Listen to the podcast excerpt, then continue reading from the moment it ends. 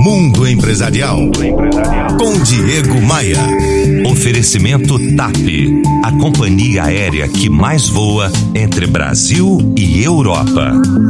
Muita gente trabalha durante os dias de carnaval. Muitos trabalham meses antes para garantir o sucesso dos blocos, trios elétricos e escolas de samba. A Acertem, que é a Associação Brasileira das Empresas de Serviços Terceirizados e Trabalho Temporário, acredita que as festas espalhadas pelo país geram cerca de 250 mil empregos temporários. Além das vagas de costureiras, aderecistas e marceneiros, o trabalho temporário engloba também outras funções, como vendedores, promotoras, recepcionistas recepcionistas, garçons, motoristas, dentre muitos outros. A cadeia produtiva de um carnaval é um tanto complexa e envolve diferentes setores da economia. Até a hora em que a primeira escola de samba abre os desfiles na Marquês de Sapucaí, ou um trio entra no circuito Barra Ondina em Salvador, por exemplo, o carnaval já influenciou a atividade industrial, o dia a dia das agremiações e também as atividades paralelas que sofrem efeitos indiretos da festa, como o setor de comidas e bebidas, fantasias fantasias, mercado fonográfico. A demanda por serviços naturalmente cresce nesse período. De acordo com dados do setor de turismo, o carnaval gera, no mínimo, olha só, mais de 6 milhões de viagens dentro do Brasil, alcançando uma movimentação financeira na ordem de 5, 6 bilhões. Brincar o carnaval é divertido e libertador, mas o melhor é saber que carnaval não é só festa. O carnaval ajuda o Brasil a crescer. Divirta-se.